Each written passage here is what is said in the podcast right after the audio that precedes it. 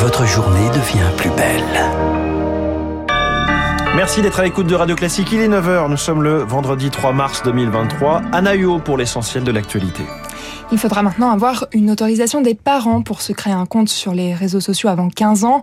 Le texte voté hier par les députés prévoit que les plateformes comme Snapchat, TikTok ou encore Instagram instaurent une solution technique de vérification de l'âge et tout manquement sera sanctionné. Le texte est désormais attendu au Palais du Luxembourg. Au Sénat, justement, c'est la réforme des retraites qui crée le débat. L'examen du texte a commencé hier et doit se terminer le 12 mars à minuit. Pendant ce temps, les syndicats s'organisent en vue de la prochaine manifestation mardi prochain journée dite de la France à l'arrêt selon leur expression.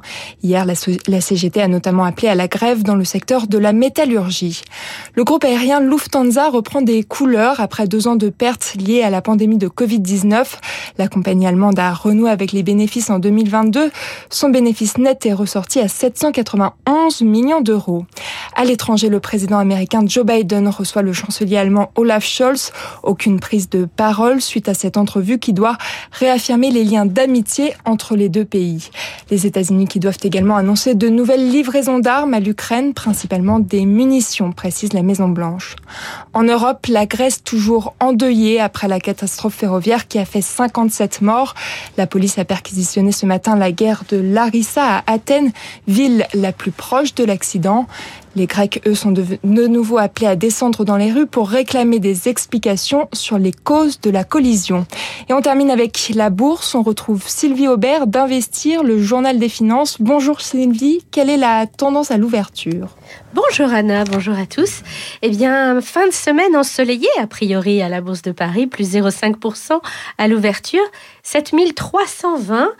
Alors, pourquoi cette hausse à Wall Street, Tokyo et aussi parmi les places asiatiques ce matin Eh bien, en premier lieu, c'est la Chine qui donne aux investisseurs des raisons de se réjouir. Ceux qui avaient misé sur un rebond post-Covid ont eu raison. Les données économiques publiées ces derniers jours sont bien meilleures.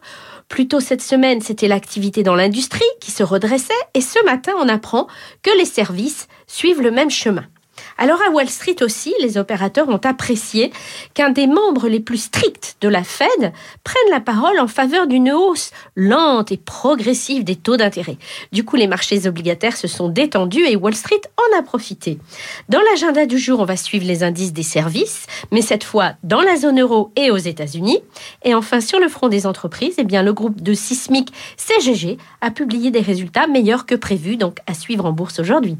Sylvie Aubert, investir pour Radio Classique. Très bon week-end. Très bon week-end à vous, Sylvie Aubert, dans le journal de 9h de Anna Huot. Merci Anna, merci à toute l'équipe de la matinale. Il y avait en coulisses cette semaine Sébastien Rocheron à la réalisation, Stéphanie Collier à la rédaction en chef, Rémi Vallès pour la coordination, Sarah Ders et Céline Cajoulis à la programmation. Il est 9h03, le moment de se plonger dans l'histoire avec Franck Ferrand. Bonjour Franck. Bonjour François, il y a du monde en coulisses, hein, visiblement. Ah bah, c'est qu'est-ce que c'est une suite, une super production. Euh, c'est Spielberg, la matinale de, de Radio Classique. Aujourd'hui, euh, histoire et musique euh, par Berlioz. Oui, voilà, c'est vrai que de temps en temps, nous évoquons comme ça une grande page d'histoire à travers un opéra, mais là, Benvenuto Cellini, ça s'impose.